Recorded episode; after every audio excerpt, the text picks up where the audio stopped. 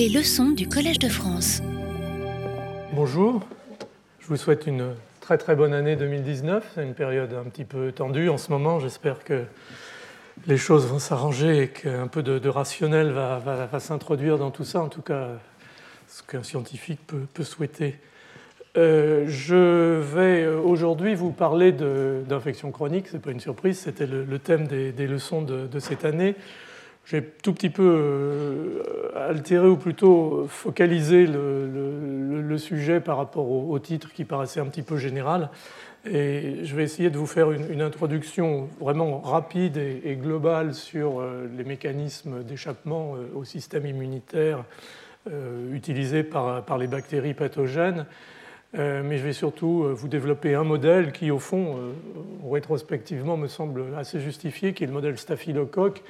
de l'infection staphylococcique, qui est vraiment un exemple extraordinaire euh, de diversité de, stratégies euh, d'échappement au système immunitaire, expliquant d'ailleurs en grande partie la chronicité des infections staphylococciques,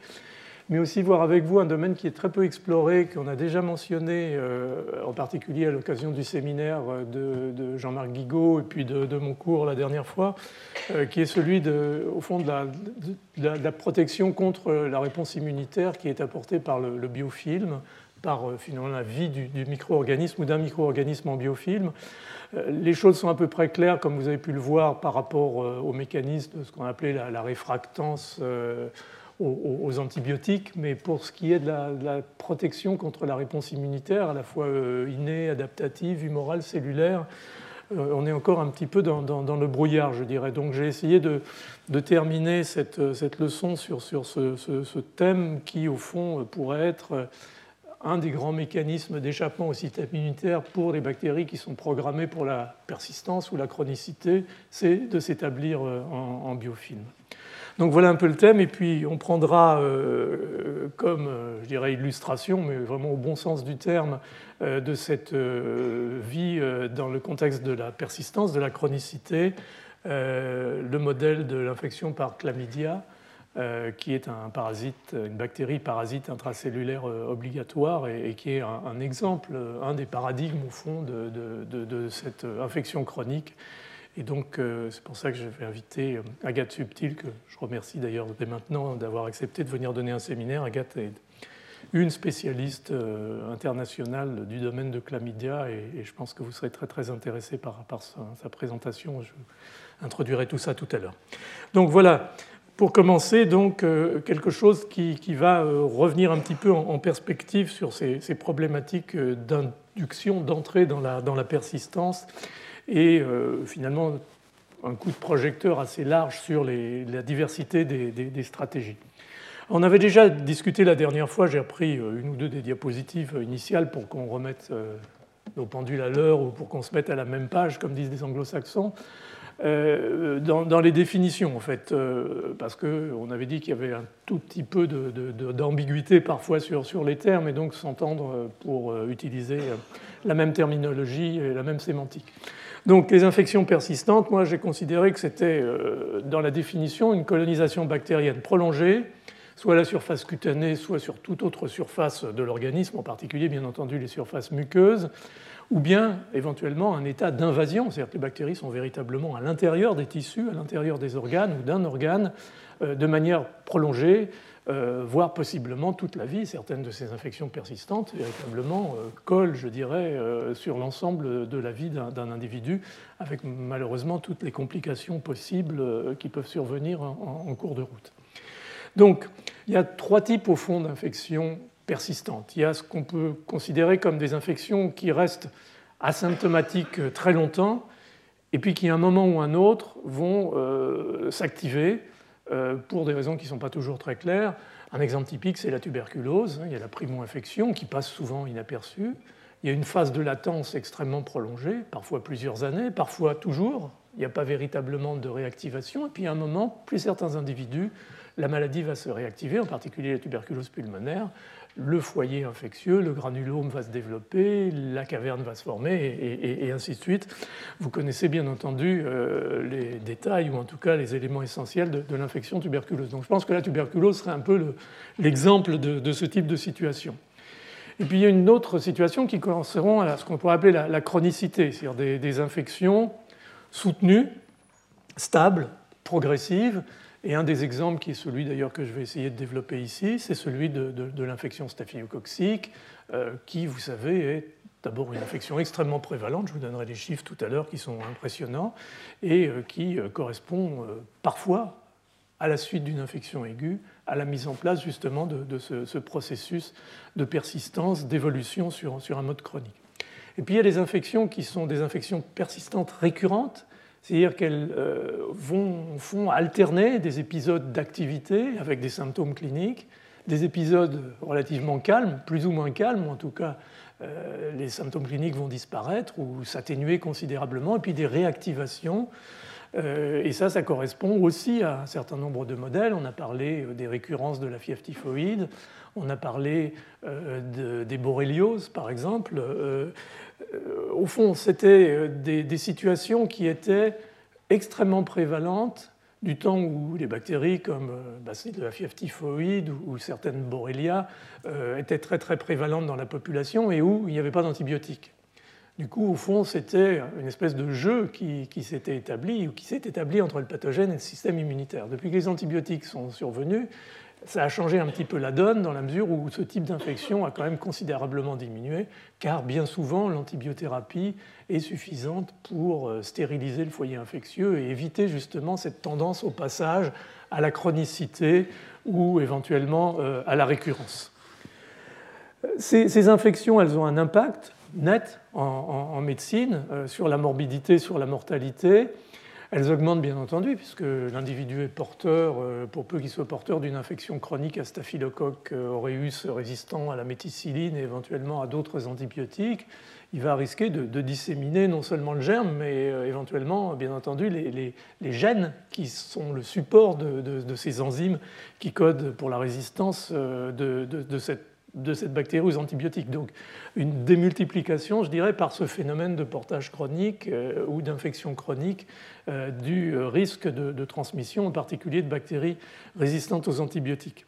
Et puis il y a cette problématique qui est euh, à la mode, mais là aussi au bon sens du terme, qui est celle de, au fond, y a-t-il des complications non infectieuses ou non spécifiquement infectieuses à l'infection chronique avec deux domaines qui sont très explorés à l'heure actuelle et qui le seront de plus en plus, qui sont euh, les maladies inflammatoires chroniques, en particulier ce qu'on appelle low-grade chronic inflammation, les inflammations chroniques de bas niveau, et puis bien entendu une des conséquences, ou en tout cas une des situations cliniques associées à ces états inflammatoires prolongés, qui est la possibilité euh, d'un processus euh, oncogène, et on avait parlé la dernière fois de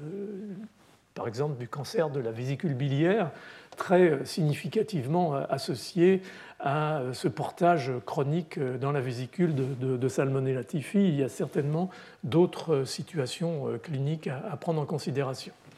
Alors ce qu'on avait discuté aussi, qui est important, et je viens de le mentionner en passant, euh, ça a à voir bien entendu avec les antibiotiques, euh, c'est au fond, euh, il faut dans une certaine mesure réactualiser notre vision de, ce concept d'infection bactérienne persistante, dans la mesure où, au fond, lorsqu'on regarde le développement d'un processus infectieux, la mise en place de la réponse immunitaire innée et la réponse immunitaire spécifique qui va, qui va suivre, on voit bien que la mise en place de la réponse immunitaire innée a une fonction très très importante dans l'élimination d'une quantité très très importante, d'un effectif, je dirais, important de, l'inoculum bactérien présent.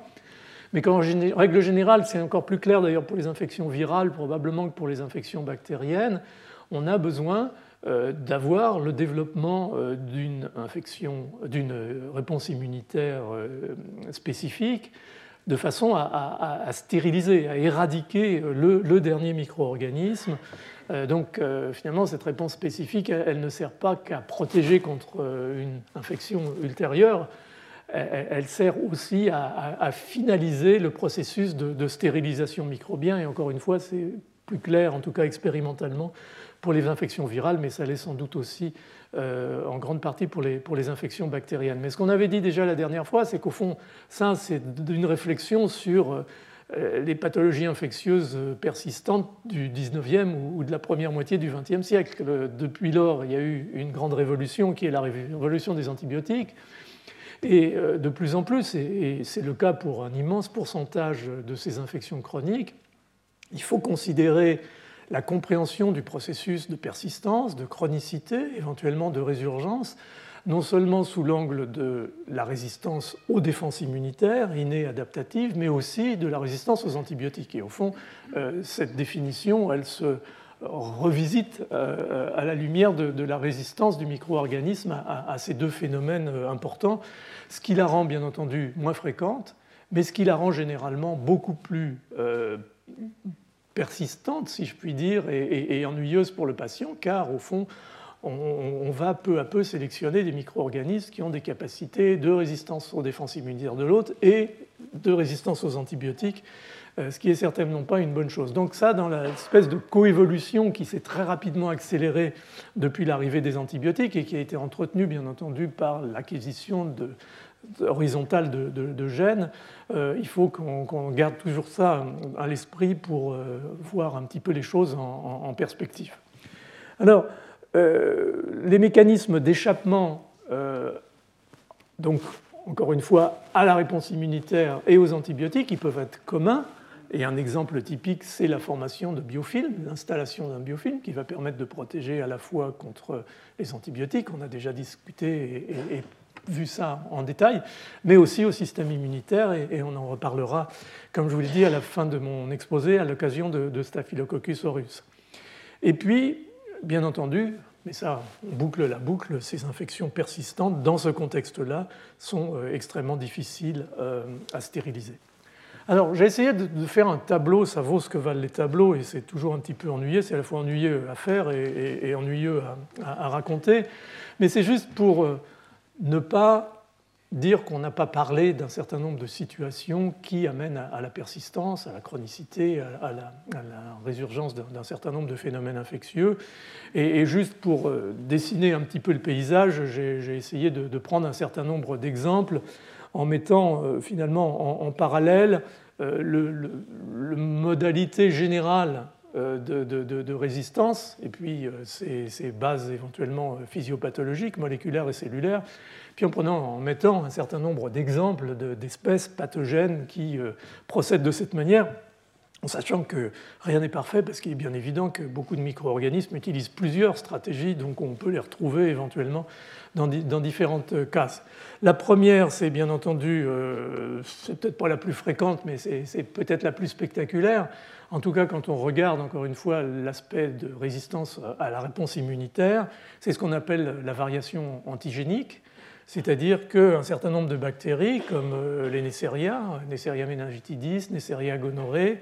des bactéries euh, comme Borrelia burgdorferi, qui est responsable de ces fièvres récurrentes, de ces méningoencéphalites récurrentes, Bacteroides fragilis, ont une capacité finalement d'exprimer un, réservoir d'antigènes de surface. Ça peut concerner des polysaccharides de surface, la capsule, euh, le lipopolysaccharide pour euh, les bacilles à gramme négatif. Ça peut correspondre aussi à des modifications dans euh, le répertoire de protéines dominantes exprimées à la surface de ces micro-organismes et qui vont être en fait des antigènes majeurs dans la réponse immunitaire. Donc à partir du moment où ces antigènes sont majeurs, il faut bien entendu les cacher ou, les changer de manière à représenter à l'autre très régulièrement un catalogue euh, différent. Ça avait été très très bien démontré avec les parasites initialement, en particulier avec le, trypanosome, qui a une capacité phénoménale et un répertoire phénoménal de gènes. Ces gènes peuvent être euh, partie intégrante du génome de ce micro-organisme, certains peuvent être acquis euh, à l'occasion de transferts horizontaux, le processus général, mais pas toujours, consiste en fait à, prendre un, bloc d'expression euh, d'un variant antigénique et sous pression sélective, au fond, il va y avoir des événements où, ce, bloc va venir se mettre sous euh, le contrôle d'un promoteur d'expression et l'ensemble du système va fonctionner. On va voir apparaître un nouvel antigène, le microbe va échapper au système immunitaire et ainsi de suite. Sous pression sélective, le répertoire va, s'exprimer. Donc ça, c'est un système qui est tout à fait fascinant sur le plan de la biologie moléculaire Et, je dirais qu'en regardant les choses rétrospectivement, quand j'ai commencé dans ce domaine dans les années 60, fin des années 70, début des années 80, une partie de la, génétique de ces micro-organismes, c'est vraiment calé justement sur la, essayer de comprendre quels étaient ces mécanismes de la variation antigénique et, ça n'a pas été toujours très facile euh, ni à démontrer ni, à comprendre euh, parfois quand, les gens nous l'expliquaient. Mais bon, ça a été certainement un, des moteurs de, la compréhension de, ces systèmes. Alors, D'autres euh, possibilités existent. On en a déjà mentionné une qui est celle de Salmonella typhi. C'est le fait qu'un micro-organisme pour des raisons qui sont de nature euh, immunitaire, euh, de nature nutritionnelle, de, capacité de, vivre dans un environnement particulier, vont s'isoler au fond dans un sanctuaire et pouvoir, à partir de ce sanctuaire, éventuellement, à un moment ou à un autre, redisséminer. C'est le cas de Salmonella typhi dans la vésicule biliaire. Ça, j'ai beaucoup insisté là-dessus parce que je pensais que c'était vraiment un très joli exemple de, ce genre de, situation. Mais il y a d'autres gîtes qui ne sont pas nécessairement euh, identifiables en, tant qu'organes à proprement parler. Par exemple, Mycobacterium lépré, qui va aller résider, euh, micro-organisme de la lèpre, dans les cellules de Schwann, c'est-à-dire dans, la, glie, au fond, dans les cellules gliales des neurones périphériques, et qui va rester là euh, pendant des, décennies avec euh, une pathologie que, vous connaissez, vous avez entendu parler, euh, qui va se développer à terme du fait de, la prolifération de ces micro-organismes dans, ce sanctuaire qui est effectivement protégé, qui la protège du système immunitaire, et une situation au fond relativement similaire qu'on peut retrouver avec euh, Helicobacter pylori qui va s'isoler dans cette niche très particulière à la surface de la muqueuse gastrique, survivant dans un pH très acide, qui est une zone au fond où pas grand monde va venir euh, l'ennuyer et où, euh, semble-t-il, les, défenses immunitaires ne sont pas très très efficaces. Ce qui fait qu'au fond, souvent dans ces conditions-là, on peut se poser la question quasiment de savoir si on est en présence d'un commensal qui va un tout petit peu trop loin ou d'un pathogène finalement pas très efficace. Mais là, ça devient plus de, la philosophie que, véritablement de, la physiopathologie euh, moléculaire et, cellulaire. Il peut y avoir euh, d'autres euh, approches par les micro-organismes, si on peut dire. Il y a ce qu'on appelle le, mimétisme antigénique, qui fait que, certains micro-organismes, par exemple Neisseria gonorrhoeae, vont se, recouvrir de, de, polysaccharides,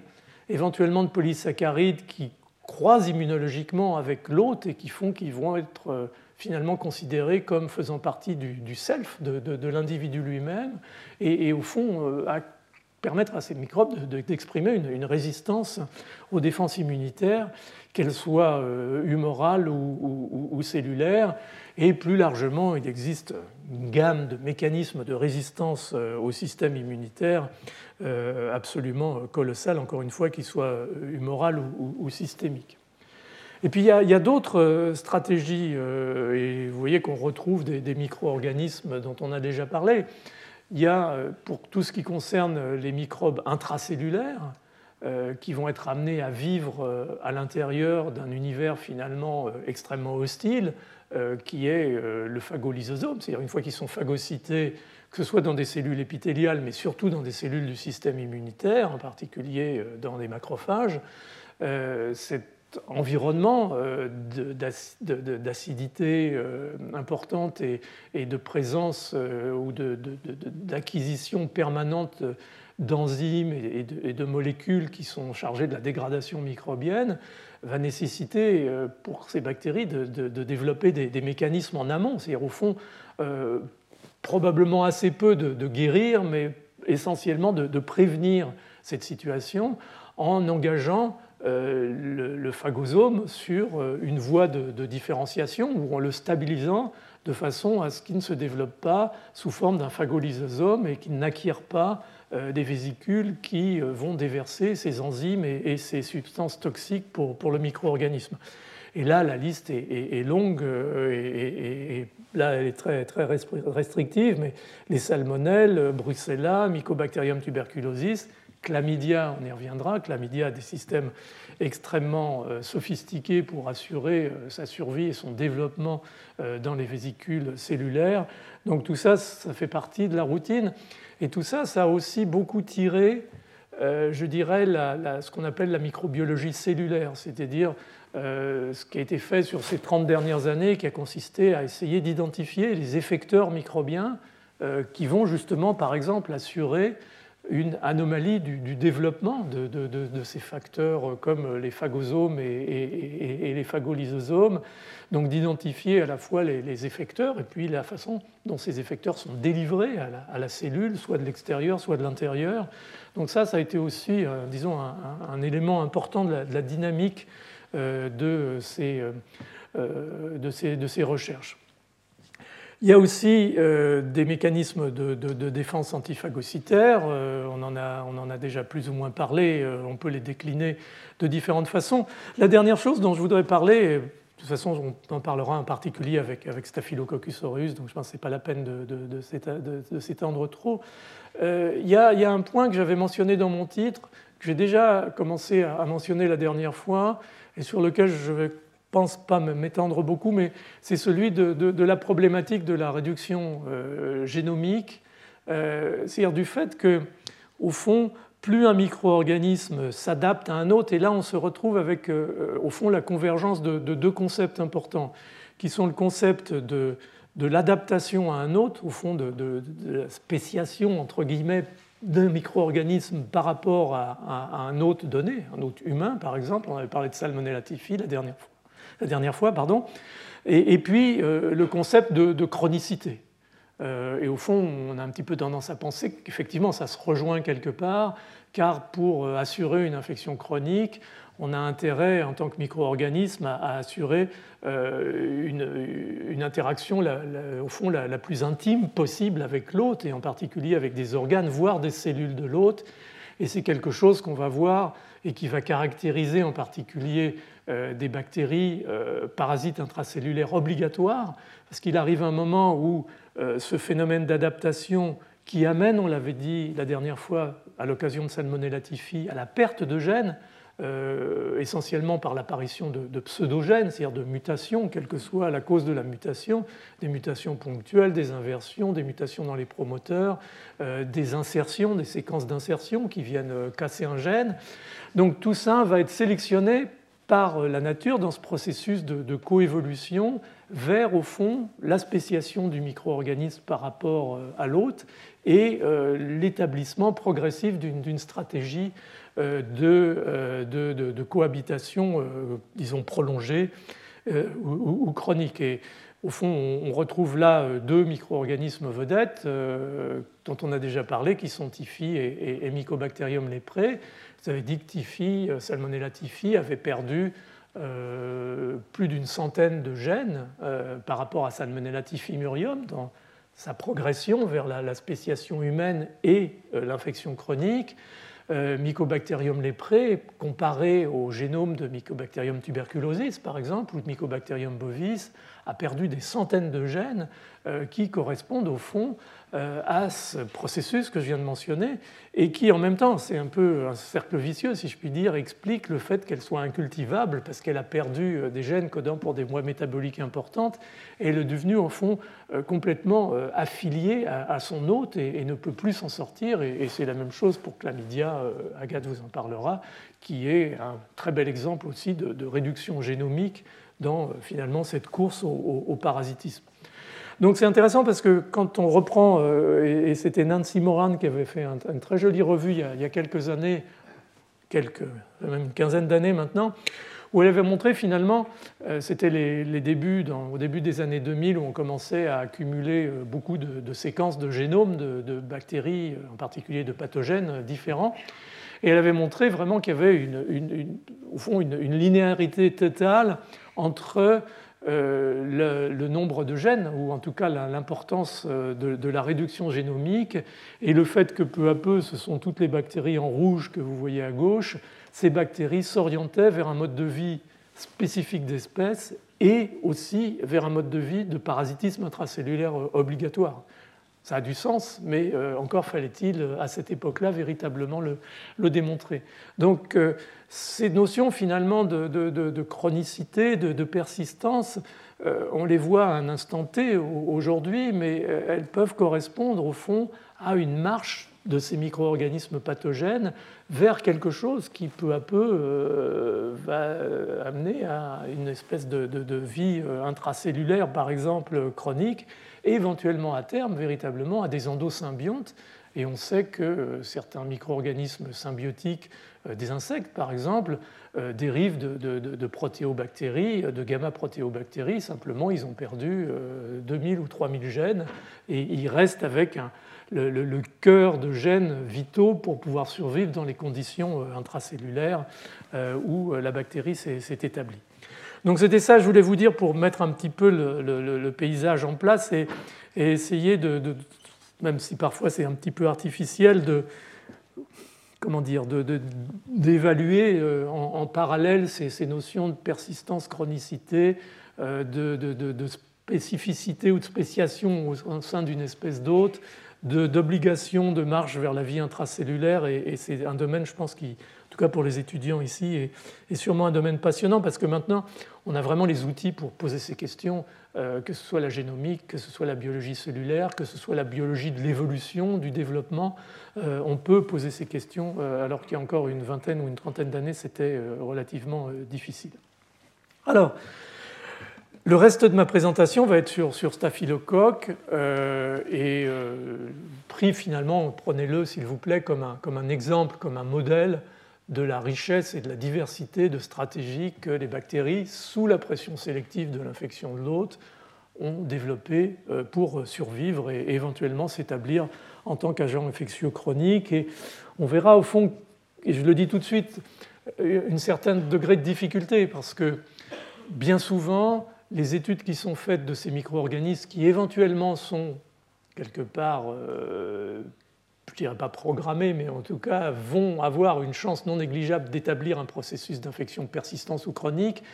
on ne les étudie pas toujours en termes de pathogénicité, d'interaction avec l'autre, sous l'angle de, euh, de cette chronicité de l'état dans lequel ils sont véritablement euh, dans des conditions de chronicité. On va souvent euh, les prendre à la sortie du tube à essai, les mettre sur des cellules euh, épithéliales, immunitaires, ou les injecter rapidement dans un animal. Et, au fond, les, cinétiques qu'on observe et les résultats, les, réponses de, l'hôte vont, être plus généralement des, illustrer des situations d'infection aiguë que des situations d'infection chronique. Donc il y a un vrai travail à faire maintenant, je pense, pour décanter un petit peu ce qui revient aux uns et aux autres. Et au fond, euh, va encore une fois, comme je le présentais ou l'annonçais au début, nous amener à, re-réfléchir et probablement à revisiter dans une certaine mesure ce qui se passe lorsqu'un micro-organisme, par exemple, s'établit en biofilm et, comment ceci impacte sur la réponse immunitaire, comment le système immunitaire le reconnaît ou ne le reconnaît pas, et comment lui, finalement, va tromper le système immunitaire au fond de façon un petit peu euh, indirecte. Donc, euh, les espèces, quand on parle d'infection staphylococcique, on parle surtout de, de staphylocoque aureus, de staphylocoque doré et de staphylocoque épidermidis, qui est un staphylocoque non, hémolytique, mais qu'on retrouve beaucoup, euh, en particulier dans, les infections sur les, corps étrangers et, sur les prothèses. C'est ce sont des espèces bactériennes, en particulier Staph aureus, qui sont responsables d'infections à la fois hospitalières et, d'infections, comme on dit maintenant, communautaires. Et, comme je le disais, Staphylococcus epidermidis, euh, qu'on considère, euh, je dirais, dans une certaine mesure à tort, comme une bactérie non pathogène, parce qu'on en a partout sur la peau, dans les narines, va éventuellement exprimer sa pathogénicité dans des conditions particulières, en particulier dans des circonstances euh, d'infection sur, sur, corps étranger et, et sur prothèse. Euh, Staphylococcus aureus fait tout ça, y compris les infections sur prothèse, et puis en plus un certain nombre d'autres types d'infections euh, tissulaires, euh, des endocardites, des ostéomyélites, infections qui sont tout à fait caractéristiques de, de, Staph aureus, et un tournant de la vie, je dirais, de Staphylococcus aureus en matière de pathologie infectieuse a été la survenue à la fin des années 60 des premiers cas de résistance aux antibiotiques, aux bêta-lactamines actives sur les, sur les staphylocoques, en particulier la méticilline et ces fameux euh, Staphylococcus aureus méticilline résistants qui nous ont empoisonné la vie dans les hôpitaux, un petit peu moins maintenant, mais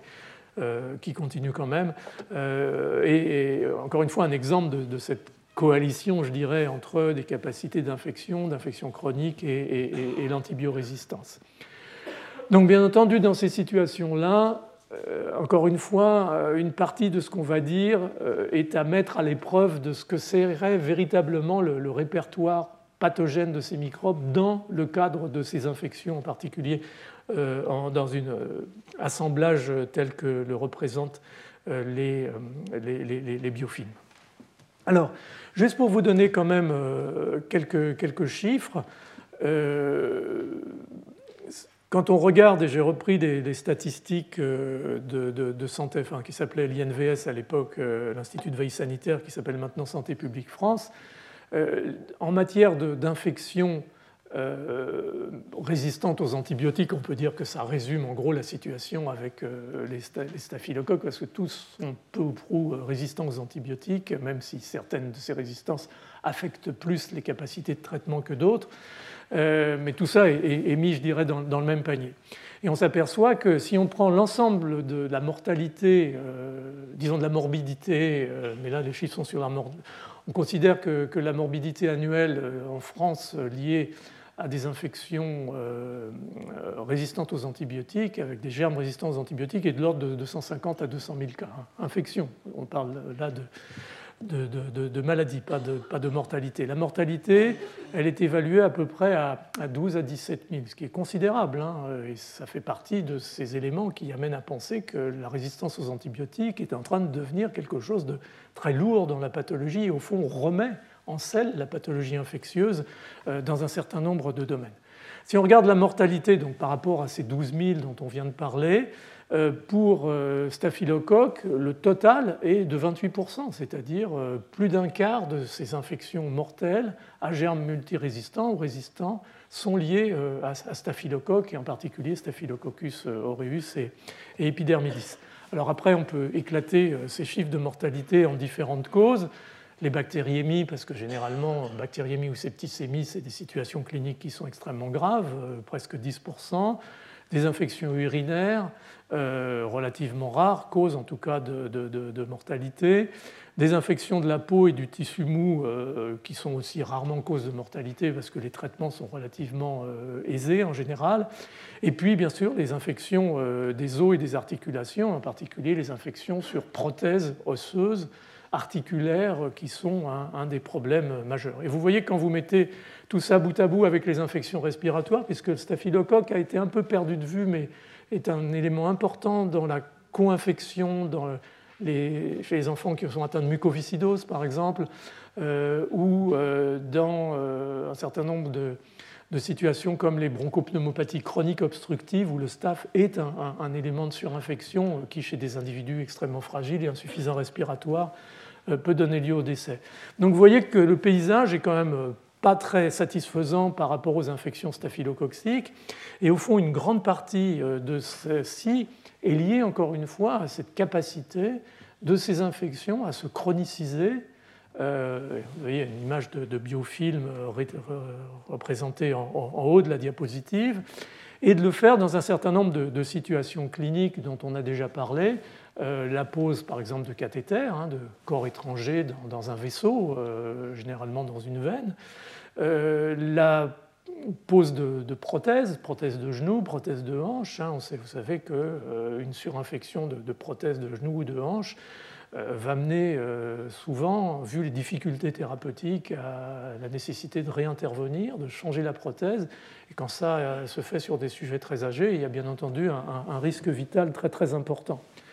Les ostéomyélites chroniques, le staph doré adore l'os,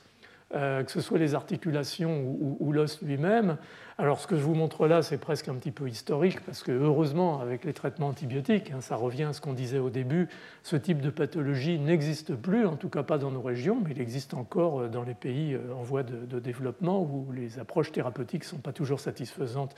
en tout cas au début. Et, ces, infections chroniques, ces ostéomyélites, souvent pouvaient durer toute la vie. C'est-à-dire que l'individu euh, avait euh, cette infection qui était fonctionnellement très gênante, mais qui aussi souvent euh, se fistulisait et, l'infection pouvait se réactiver de façon très très régulière à partir du foyer osseux, des séquestres infectés qui se formaient dans le foyer osseux et de leur libération par, par cette fistule. Et puis des endocardites, plutôt aigus, mais éventuellement chroniques. Et dans tous les cas de figure, on est là dans des situations effectivement d'assemblage microbiens de ces staphylocoques sous forme de biofilms, disons, classiques euh, lorsqu'on a à voir avec euh, une surface artificielle, comme un cathéter ou une prothèse, mais aussi euh, sous forme, au fond, de, structures qui se mettent en place sur du matériel biologique, le substrat osseux ou éventuellement les valves cardiaques dans le cas de l'endocardite.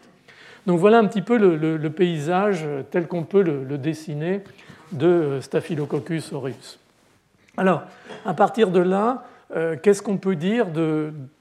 font les facteurs de pathogénicité avec toujours ce petit bémol de savoir si euh, lesquels correspondent à quelle situation clinique. Euh, bon,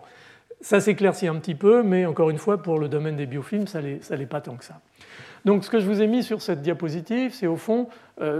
qui peut être considéré comme les éléments de, pathogénicité euh, de, euh, de Staphylococcus excusez-moi, aureus.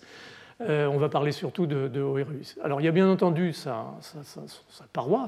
il y a la membrane plasmique et puis ce qu'on appelle le mur bactérien avec le peptidoglycane. Et en plus, les staphylocoques sont des bactéries qui sont souvent Staphylococcus aureus, en tout cas les, les Staphylococcus aureus qu'on trouve comme responsables d'infection sont, sont, capsulés, ont une capsule polyosidique. Donc il y a ça. Il y a des éléments, bien entendu, euh, qui sont susceptibles d'être reconnus par le système immunitaire, en particulier par les récepteurs du système immunitaire inné. Il y a des lipoprotéines qui lient euh, le peptidoglycane, par exemple, à la membrane plasmique du micro-organisme. Il y a ce qu'on appelle des acides técoïques, des acides lipotécoïques qui sont ancrés soit dans la membrane bactérienne, soit dans le peptidoglycane et qui sont exprimés en surface avec euh, des charges négatives. Il y a donc un certain nombre d'éléments qui vont, au fond, être sous une forme ou sous une autre, à un moment ou à un autre, reconnus par le système immunitaire inné. Mais ça, c'est inhérent aux micro-organismes, et disons qu'en règle générale, c'est partagé avec d'autres microbes, même avec des microbes non, pathogènes, si on fait l'exception de la capsule. Et puis il y a une autre catégorie qui sont vraiment de ce qu'on appelait, appellerait des, effecteurs de, la pathogénicité, véritablement. Et au fond, il y en a, il y en a deux sortes. Il y a euh, des structures qui sont exprimées, voire des protéines ou, des assemblages de protéines qui sont euh, exprimés à la surface du micro-organisme et qui restent accrochés. C'est ce qu'on appelle des, adhésines et qui vont permettre au, staphylocoque d'aller se coller sur une surface biologique, par exemple euh, sur euh, du collagène ou sur de, la fibronectine. Et même si c'est sur un, corps étranger, sur une prothèse par exemple, vous savez que les, prothèses sont très vite recouvertes, et, les cathéters aussi, par justement de, la fibronectine, du sérum qui vient se déposer et qui fait au fond euh, un substrat, une matrice biologique sur laquelle ces micro-organismes vont pouvoir s'associer. Et puis il y a des effecteurs qui sont des effecteurs sécrétés, euh, ces effecteurs sécrétés euh, sont des, toxines, des vraies toxines. Euh, certaines sont appelées entérotoxines, en fait, ce sont des super-antigènes, on y reviendra rapidement. Et puis, il y a cette fameuse hémolysine ou, leucocidine qui vont, certes, expérimentalement, souvent faire des trous dans les globules rouges et les hémolyser, mais ce n'est pas véritablement ça leur fonction. Leur fonction, on y reviendra, c'est essentiellement de, d'altérer les fonctions des cellules phagocytaires et en particulier d'altérer ces compartiments intracellulaires euh, qui assurent la fusion phagolysosomale et, la mort des, micro-organismes. Alors, qu'est-ce qu'on peut dire d'ores et déjà, euh, sans vouloir être trop caricaturaux c'est que tout ce qui est parois, capsules, tout ça, bon, c'est relativement euh, générique à ce type de, de micro-organismes. Par contre, les facteurs sécrétés ont plutôt tendance à être euh, sécrétés en phase stationnaire, euh, la phase de croissance exponentielle et la phase de croissance stationnaire.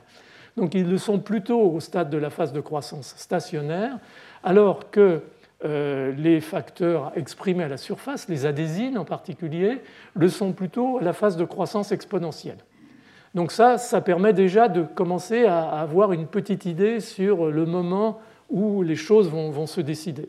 Alors si on veut tout de suite essayer de rationaliser ça, on peut se dire que c'est normal qu'un micro-organisme qui vient d'être inoculé chez un individu, euh, dans un organe ou un site donné, est en croissance, et, au fond, c'est à ce stade-là qu'il va falloir qu'il s'accroche de manière à pouvoir coloniser. Donc ça paraît logique que ces adhésines en particulier soient là en premier, mais dès que le bactérie est installée et, au fond commence à établir sa colonie dans un organe euh, sur une surface, euh, et va éventuellement commencer à s'organiser bien entendu en, en, biofilm pour ce qui concerne staphylocoque,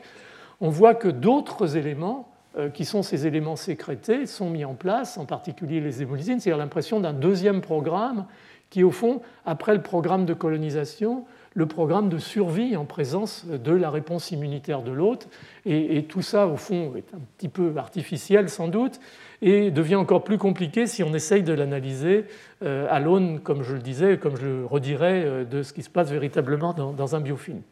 Mais ce qui est certain, c'est qu'au fil des années, euh, les auteurs qui ont travaillé sur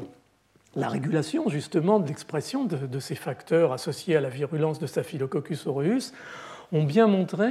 qu'au fond, cette notion de croissance en phase exponentielle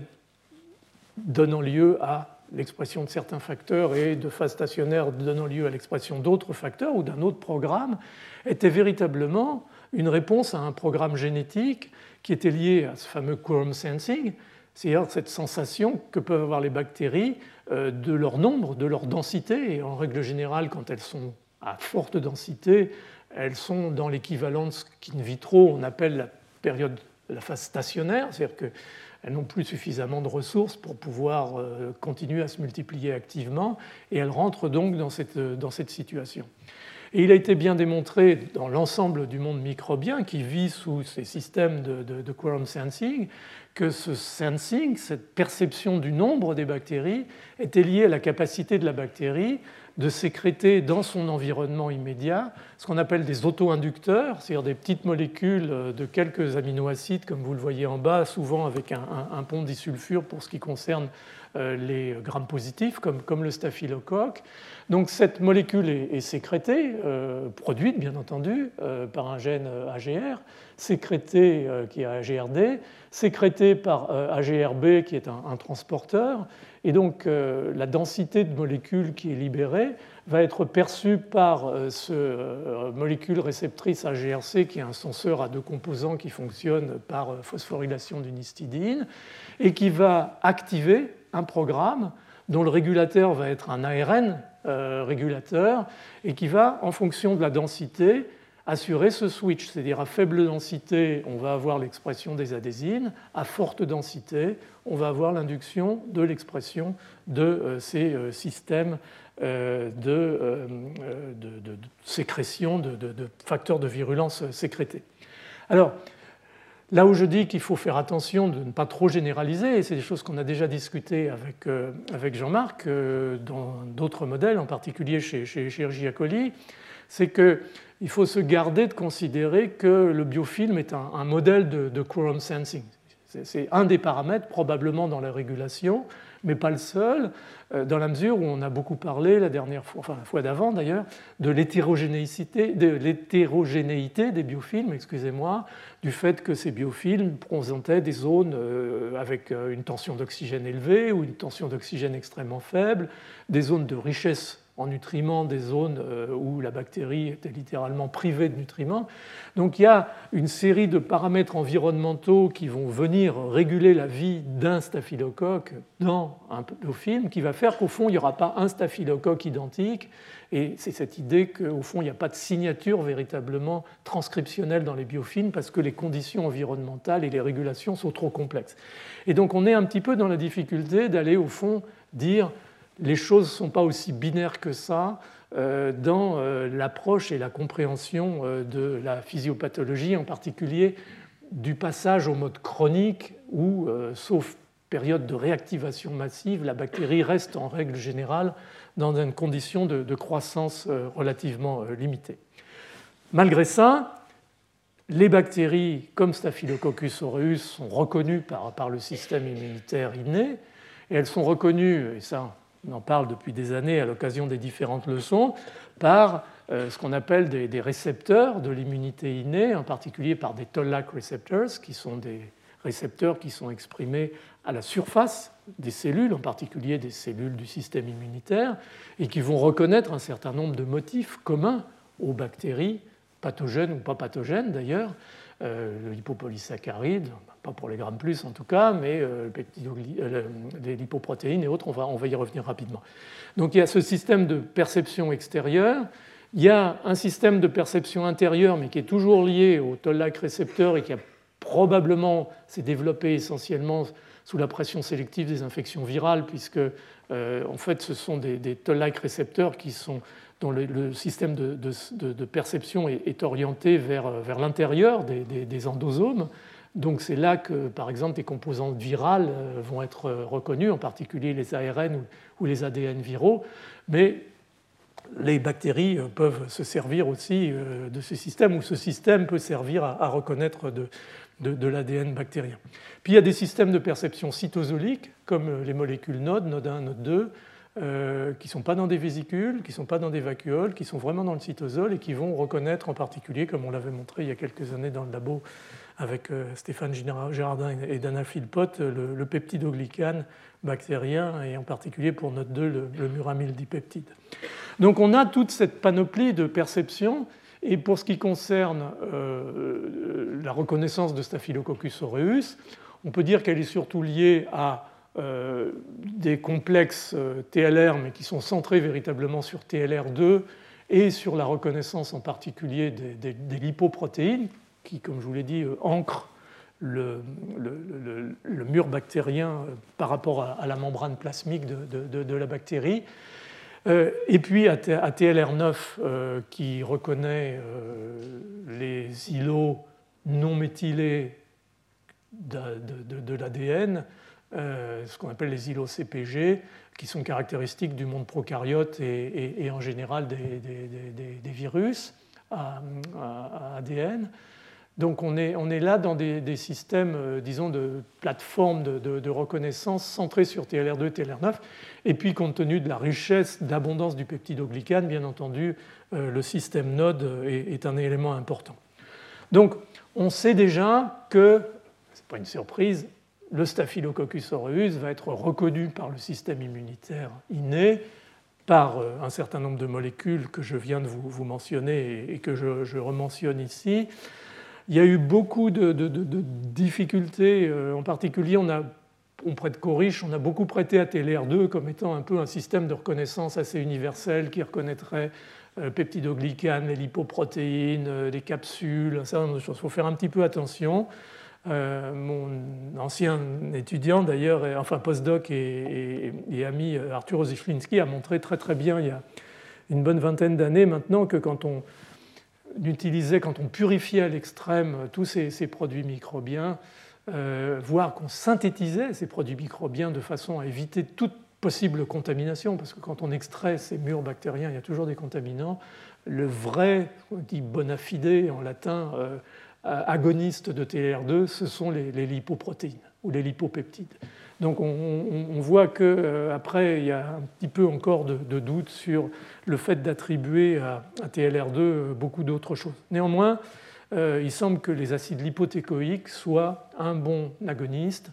en plus donc des, lipoprotéines, et on garde un petit peu de doute sur le peptidoglycane.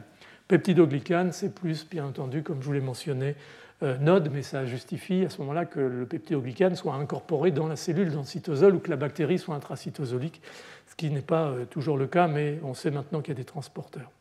Donc voilà un petit peu le, paysage. Et donc,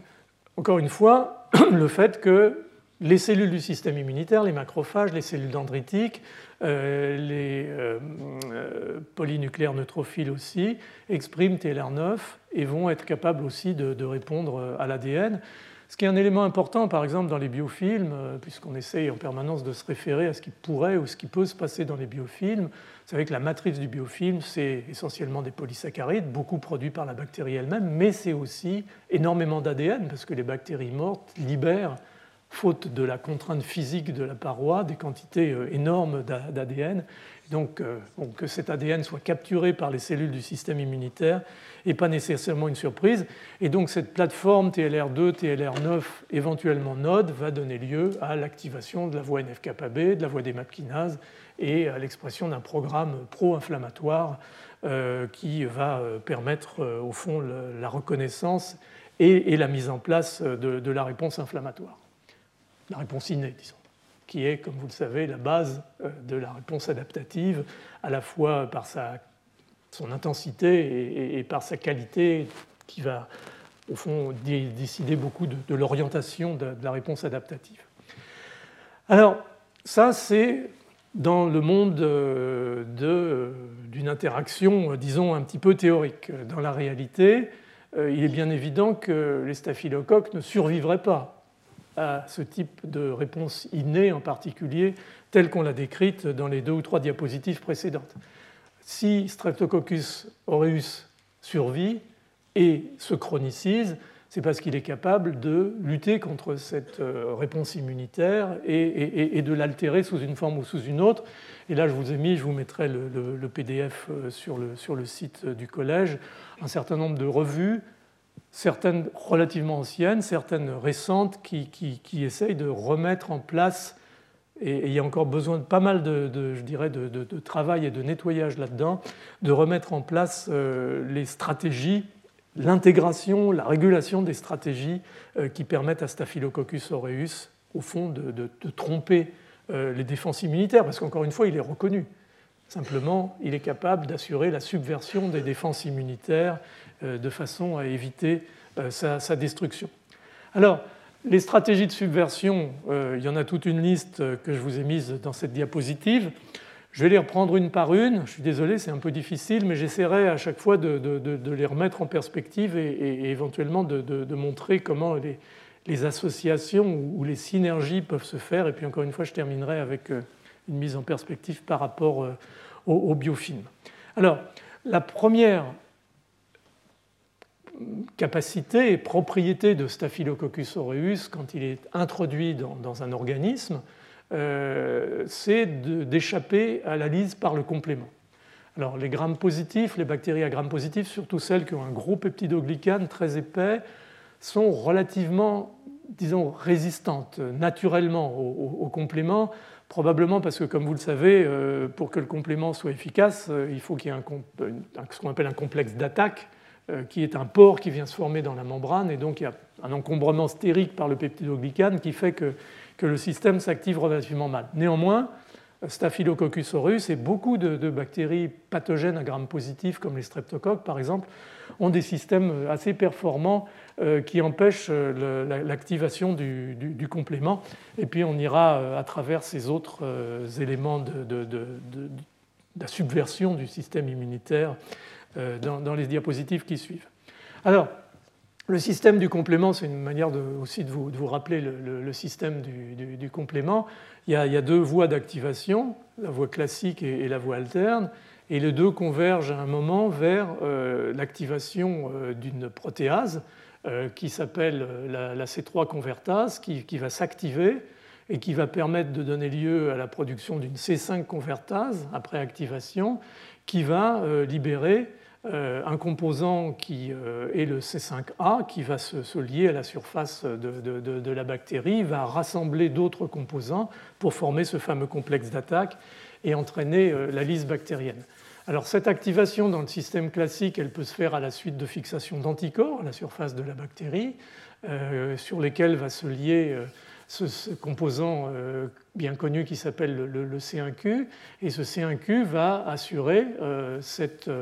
formation de, la C3 convertase par l'hydrolyse de, C2 et, C4B. Alors gardez C4B en tête parce que c'est un, élément important de, régulation. Et puis ensuite, les, autres composants, encore une fois, vont se mettre en place. Euh, mais les deux étapes clés, c'est quand même cette C3 convertase et, ces cinq convertases qui vont permettre d'assurer la, mise en place de la cascade qui assure la, formation du, port. Alors une fois qu'on a ça en tête, on peut d'emblée commencer à, réfléchir à, des, endroits où le bactérie peut essayer de, tromper ce système d'activation du complément. Et là, il y, en a, plusieurs euh, que je vous ai mentionnés. Encore une fois, vous pourrez reprendre les, textes et, les références bibliographiques. Euh, il y a des, éléments qui, par exemple, peuvent empêcher euh, la formation de, cette C3 convertase, c'est-à-dire l'association du, du, C4b avec deux autres petites sous-unités. Euh, ce, système, il existe d'ailleurs naturellement, euh, sans infection. On a un facteur de régulation de l'activation du complément, parce que sinon notre complément s'activerait pour un ou pour un autre, qui ne serait pas bon, parce que c'est très lytique pour les cellules, bien entendu. Ça s'appelle le facteur H. Le facteur H, c'est un facteur qui va euh, en fait lier le C4b et, l'empêcher de, s'agréger pour faire la C3 convertase et donc pour euh, amener par exemple la formation euh, de ce C3b euh, après hydrolyse du C3 qui va être lié à un récepteur sur, les cellules et, amener la construction de, ce, complexe lithique de, ce, système de, lise de la membrane. Donc il y a, des, étapes successives à laquelle un micro-organisme peut, intervenir, euh, y compris jusqu'à gêner la formation du pore. Et ça, on a dit que constitutivement, chez les grammes positifs, c'était le cas, puisqu'il y a un problème d'accessibilité de, la membrane. Alors qu'est-ce que fait surtout euh, le staphylocoque là-dedans? Il fait un truc qui est très subtil, euh, qui consiste en fait à produire une molécule qui est en fait une molécule qui est sécrétée et qui va être euh, une molécule qui va piéger le, facteur H et, qui va, euh, au fond, euh, lui permettre d'éviter l'assemblage du, complexe d'attaque en, évitant la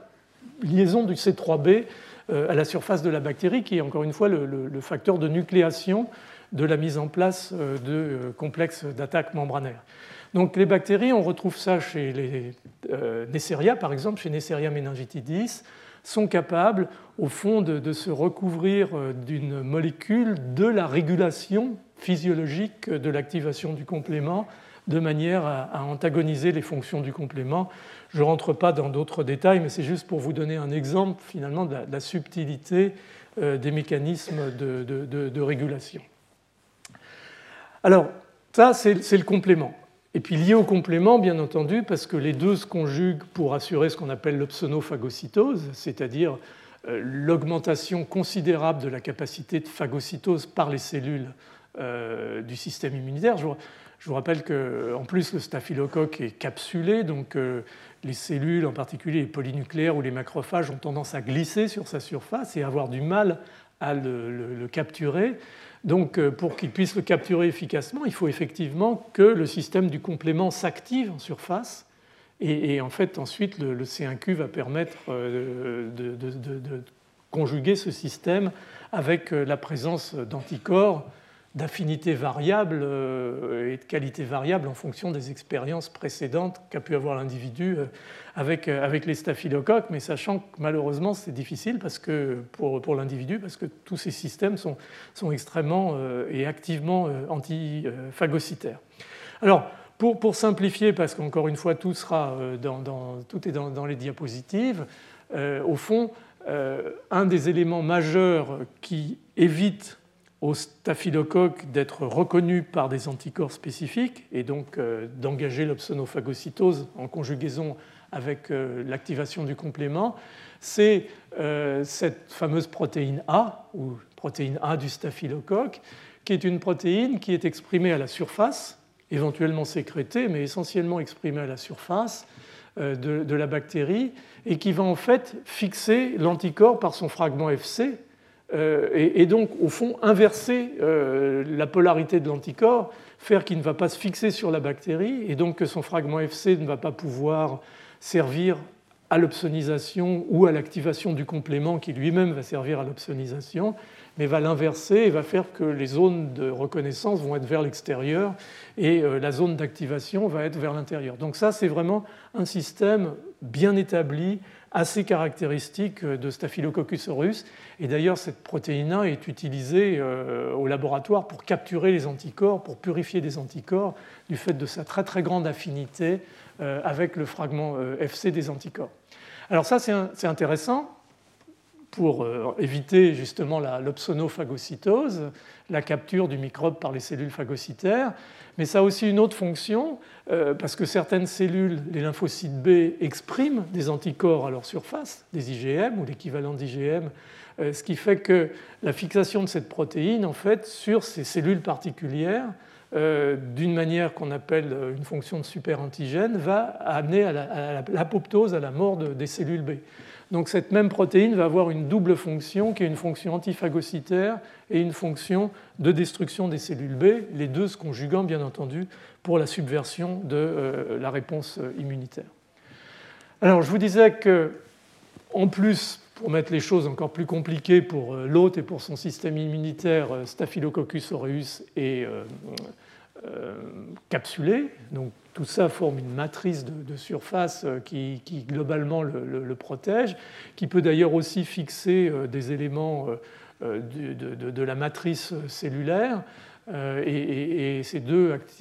fonctionnent en synergie pour, empêcher la, phagocytose. Donc c'est une espèce de, lutte permanente entre, les, cellules du système immunitaire et, la bactérie qui se défend pour aboutir à au fond des processus d'opsonophagocytose qui ne sont pas aussi performants qu'on le voudrait et qui expliquent sans doute très largement euh, la difficulté,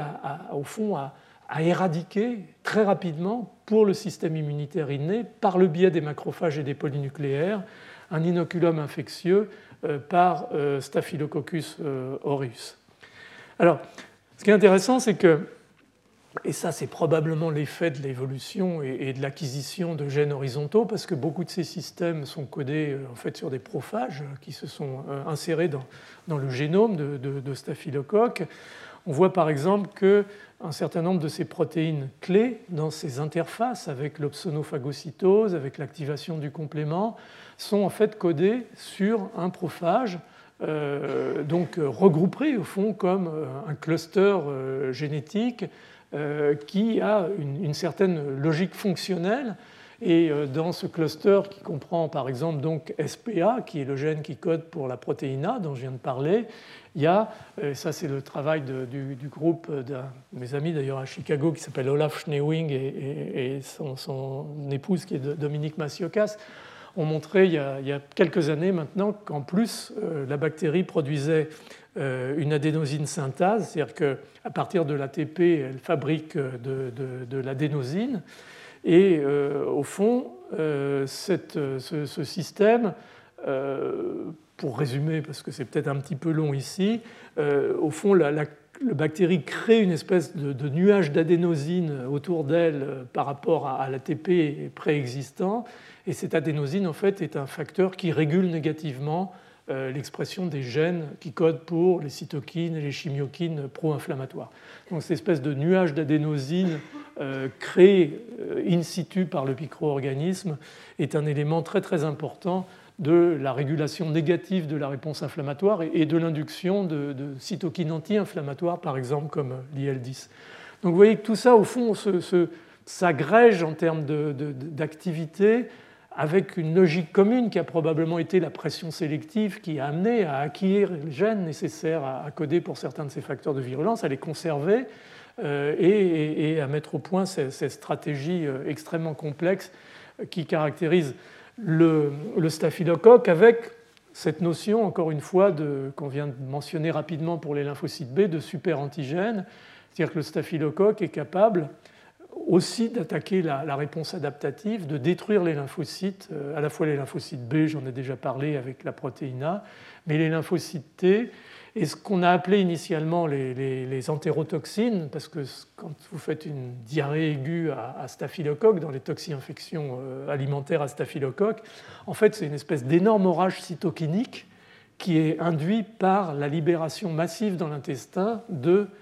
ces entérotoxines qui en fait sont des super-antigènes, en particulier pour les cellules T. Et euh, la façon dont fonctionnent ces super-antigènes, au fond, c'est de faire un pont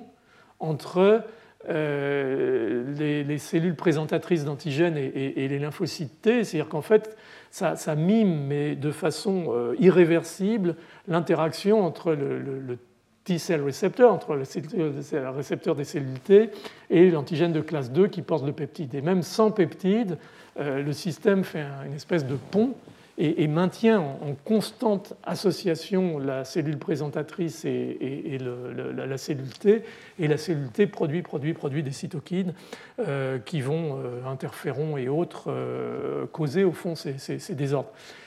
Mais à l'arrivée, ce qui se passe, c'est que ces interactions vont créer des vraies délétions clonales dans les populations de lymphocytes T, et l'infection à Staph aureus est caractérisée par une diminution considérable des lymphocytes B, des lymphocytes T, qui participent euh, sans discussion à euh, l'altération massive de, la réponse immunitaire et à cette espèce d'environnement finalement immunosuppressif que crée Staphylococcus aureus et qui va encore une fois permettre euh, sa survie et le passage éventuellement à la chronicité. Alors là aussi, je ne vais pas rentrer dans les détails parce que peut-être ça devient un petit peu euh, ennuyeux à la longue, mais je voulais quand même vous faire toucher du doigt la, diversité et la complexité. Euh, Staphylococcus aureus aussi, une fois qu'il a été finalement, malgré tout, euh, phagocyté par, par exemple, les polynucléaires neutrophiles, est capable d'altérer ce qu'on appelle le burst oxydatif, c'est-à-dire l'explosion oxydative, la formation de, de radicaux superoxydes puis euh, la formation de, radicaux toxiques après euh, l'activité de, la, superoxydismutase. Et, tout ça va donner lieu à la formation d'hypochlorites qui sont extrêmement toxiques pour la bactérie. Donc il faut bloquer ces systèmes de stress oxydatif. Et là aussi, euh, Staphylococcus aureus a des trucs, si je puis dire, tout à fait efficaces. Et son truc le plus efficace, c'est de produire une catalase vous voyez, comme on montre la catalase, on met de l'eau oxygénée, puisque en fait, euh, la fonction de la catalase, c'est d'altérer l'eau oxygénée H2O2 euh, et de la transformer en, oxygène et en, eau. Donc les bulles, c'est l'oxygène. Donc ça, c'est un des éléments caractéristiques du, diagnostic de, staphylocoque, mais beaucoup de grammes plus ont, des catalases, et c'est un des éléments essentiels de, la résistance de cette bactérie, pour résumer un tout petit peu, à ce, euh, ce, burst oxydatif, à cette explosion oxydative à l'intérieur des, cellules. Et encore une fois, vous pourrez vous, référer à. Alors, dans le cadre de l'infection, euh, une fois que la bactérie aussi a été phagocytée par les polynucléaires, il y a d'autres facteurs euh, qui rentrent en ligne de compte. Vous savez que les polynucléaires ont des, ont des granules. La libération de ces granules dans la vacuole de phagocytose va donner lieu à un lysosome extrêmement toxique ces granules contiennent par exemple des enzymes comme du lysozyme, euh, contiennent des peptides antimicrobiens qui sont des petites molécules cationiques qui vont perforer la membrane des bactéries et, les tuer. On a déjà parlé des, défensines éventuellement. Et donc, euh, Staph aureus va avoir tout cet arsenal en fait, euh, de capacités en modifiant la charge de sa surface par l'intermédiaire de la capsule, par l'intermédiaire des acides técoïques, d'empêcher au fond la, fixation euh, de ces, de, ces, de ces, peptides antimicrobiens et leur accès à la membrane bactérienne. Il va aussi changer, acétyler son peptidoglycane de façon à diminuer sa sensibilité à l'hydrolyse par le lysozyme. Donc on voit là aussi se construire à, chaque étape euh, de, la pathogénicité une espèce de, stratégie qui l'évolution en fait ou la coévolution euh, a aidé euh, le, micro-organisme à mettre, euh, à mettre en place au, fil justement de, de, cette évolution. On ne va pas parler de tout parce que c'est c'était probablement too much encore une fois, mais vous avez les, diapositives. Une chose dont je voudrais vous parler, ça me permet aussi de mentionner un petit peu mes, collègues et, amis, c'est il, il y a 15 ans maintenant, euh, Arthur Zichlinski, dont je vous ai parlé rapidement tout à l'heure, qui, qui, est chercheur très très créatif, a mis en évidence un, nouveau système de bactéricidie par les polynucléaires, qui est un système de bactéricidie extracellulaire. C'est-à-dire que dans une population de, de polynucléaires neutrophiles qui sont exposés à une bactérie pathogène, une fraction de ces polynucléaires neutrophiles, un faible pourcentage, mais ça peut augmenter au sein des foyers infectieux, va subir un processus de, maturation et de mort cellulaire très particulière qui s'est appelé la netose, N-E-T-O-S-E, appelée la netose parce que euh, en fait, ces, bactéries vont, libérer leur ADN,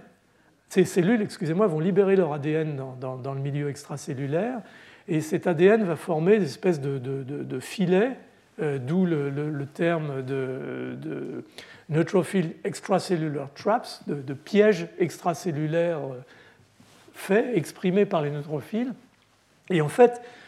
cet ADN sert quelque part de, substrat euh, de soutien à un certain nombre de molécules extrêmement bactéricides, en particulier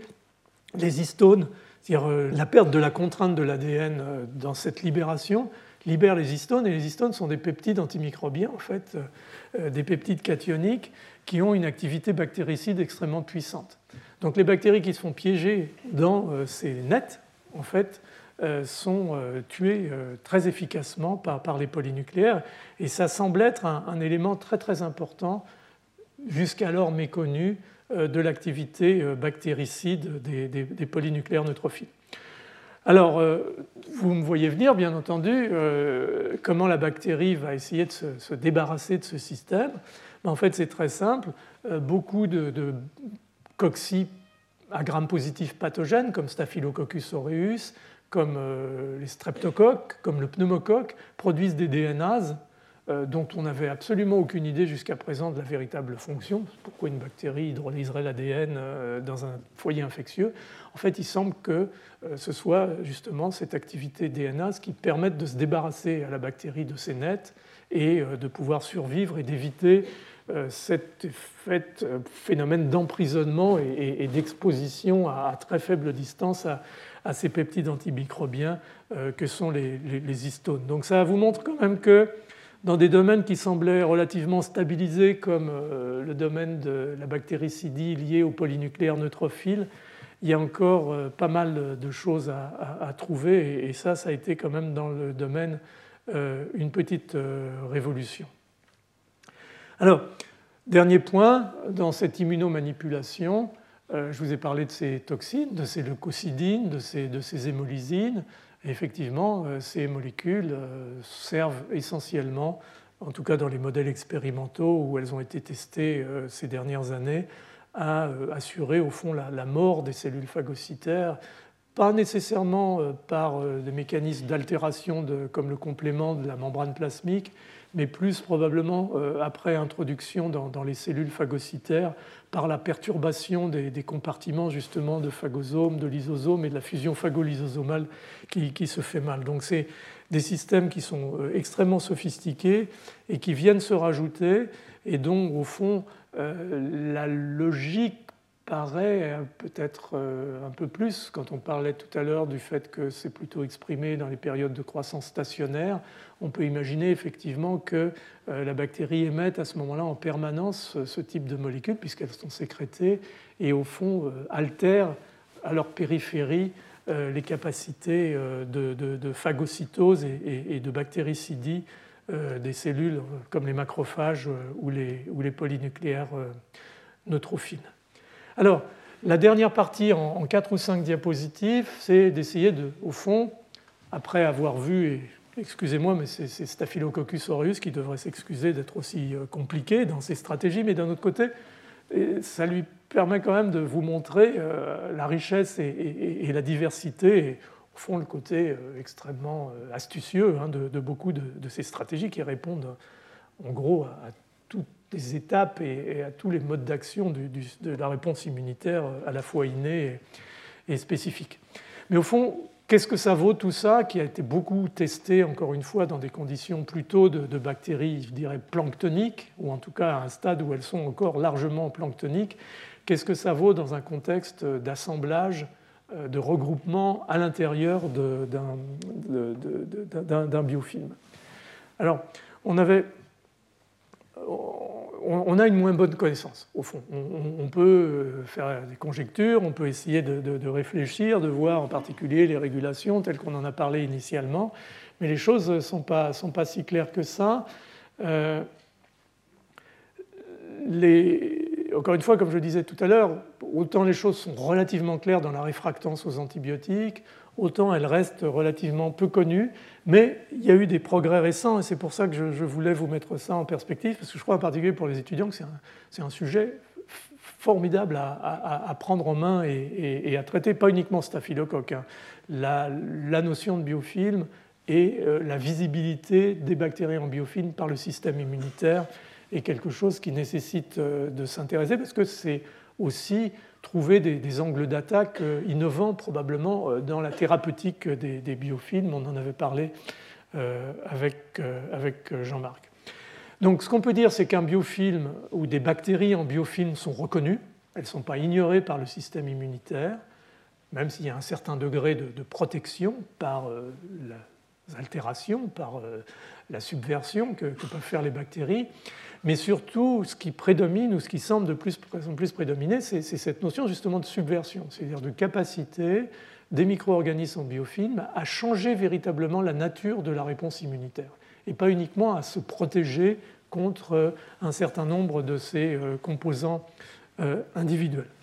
Ces biofilms sont, très particuliers. Il y, a, une matrice, euh, il y a une matrice qui est souvent polysaccharidique, qui est produite par la bactérie d'ailleurs, euh, et dont il y a des systèmes de régulation extrêmement sophistiqués, euh, médiés par des séquences d'insertion, qui permettent de mettre le système on ou, off. Et tout ça, on ne connaît pas encore très bien les conditions environnementales qui vont, qui vont réguler cette situation. Elle est constituée de protéines, elle est constituée d'ADN, elle est constituée d'un certain nombre de molécules qui vont protégé quand même quelque part, même physiquement, euh, en termes d'accessibilité à la fois des molécules de la défense immunitaire humorale, comme le complément, comme euh, les anticorps, mais aussi euh, empêcher quelque part les, cellules de s'immiscer dans cette espèce de matrice qui est extrêmement dense et qui est peu propice même pour des cellules aussi habiles que, les polynucléaires à, s'insinuer dans, dans les failles. Mais peut-être ce qui est le plus intéressant euh, et qui est sorti récemment, c'est euh, d'avoir démontré que, euh, au fond, ce qui, caractérisait l'établissement sous sa forme chronique d'un biofilm bactérien, en particulier à Staphylococcus aureus, c'était la présence de macrophages, et pas uniquement de, de polynucléaires neutrophiles, de macrophages qui, s'associent, en fait, certains arrivent à s'insinuer à l'intérieur du biofilm, d'autres s'associent à, sa surface.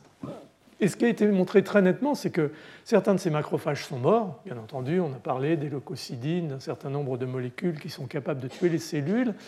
mais d'autres, en fait, acquièrent euh, un profil qui est un profil, euh, je pense qu'on en a parlé la dernière fois dans le séminaire euh, de Sophie Hélène, c'est que les macrophages petit peu artificiels, mais néanmoins, on les classe maintenant, euh, en fonction de l'environnement dans lequel ils, évoluent, en euh, macrophages de type M1 qui sont plutôt des macrophages anti-inflammatoires, euh, des macrophages pro-inflammatoires extrêmement bactéricides, et puis des macrophages M2 qui sont plutôt des macrophages orientés, je dirais, dans une certaine mesure vers la tolérance microbienne avec une activité microbicide faible et surtout un programme de réparation tissulaire et de fibrose. Et ce qui apparaît de plus en plus clairement dans les expériences qui ont été faites euh, ces, dernières années, et vous avez les références là que je vous ai mises dans euh, ce papier, c'est montré sur la diapositive, enfin sur le schéma du bas, c'est qu'en fait, les macrophages qui sont intimement associés au biofilm, en tout cas ceux qui ne sont pas morts, sont des macrophages M2. Et donc on a une espèce de, ségrégation qui, se fait euh, par rapport euh, à cette activité, et ces macrophages de type M2 sont très peu phagocytaires. Donc quelque part, ils ne vont pas faire la fonction qu'on attend d'eux euh, et, vont aussi probablement, par cette notion de, réparation, de, fibrose, pseudo-fibrose, euh, assurer une stabilisation et, un renforcement de, la structure du, biofilm elle-même. Donc ça, c'est vraiment un, élément nouveau qui consiste à voir encore une fois l'hétérogénéité, parce que les macrophages à distance restent des macrophages M1, mais dès qu'ils sont en contact avec le biofilm, voire qu'ils s'insinuent dans les biofilms, ils changent leur, profil euh, vers ce profil M2, donc qui est un, phénotype, euh, encore une fois, anti-inflammatoire, tolérogène et, et, profibrotique. Donc il y a une vraie, au fond, reprogrammation des, macrophages en tant que cellules effectrices. Et il y a par ailleurs une véritable, au fond, défense contre, contre l'invasion par les polynucléaires neutrophiles probablement lié, ça a été montré expérimentalement en prenant des surnageants conditionnés de, biofilms euh, réalisés expérimentalement au laboratoire, qui en fait bloquent la, chémoattraction et, la survenue et, l'incorporation en dehors de la barrière physique des polynucléaires neutrophiles dans euh, ce système. Et au fond, au même titre que les macrophages, et, je terminerai là-dessus, les polynucléaires neutrophiles, dans ces conditions-là, sont victimes, entre guillemets,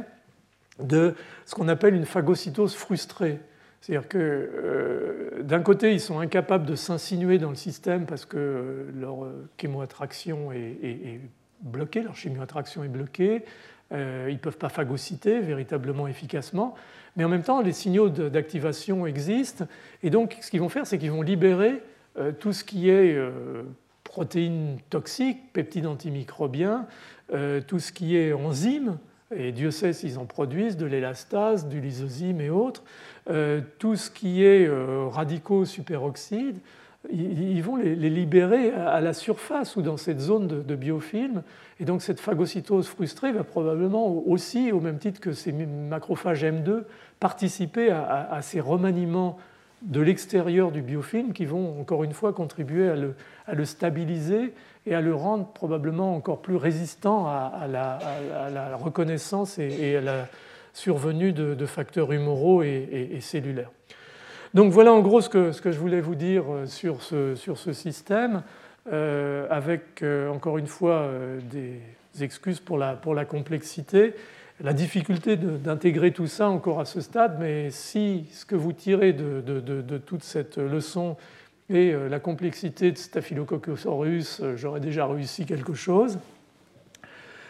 Je voudrais dire que c'est probablement un des micro-organismes qui, par rapport à un certain nombre d'autres micro-organismes modèles, a été peut-être un petit peu négligé et qu'il faudrait revisiter dans une certaine mesure encore une fois à l'aune de tous les nouveaux outils dont, on dispose à l'heure actuelle. Vous avez vu aussi sa signification en termes de pathologie, euh, de mortalité, de morbidité. Donc il y a un, vrai besoin de, molécules innovantes pour aller disloquer les biofilms, pour aller tuer ces bactéries dans des conditions de dormance. Alors on ne va pas revenir sur les problèmes de persisters et autres, mais vous savez, on l'a dit avec Sophie, que comme pour les grammes négatifs, il y a des persisters de, grammes positifs, en particulier de staph, qui entretiennent probablement euh, cette antibiorésistance et, de facto cette résistance aussi au système immunitaire. Donc, ce, cette interface microbe, biofilm, système immunitaire, antibiotique, je crois que c'est vraiment une des clés de, la prise en charge moderne des, infections. Et, là, je, prêche un petit peu par rapport aux jeunes pour leur dire que c'est vraiment un sujet où, il y a besoin d'intelligence et, d'énergie, et pour lequel il y a des sous aussi.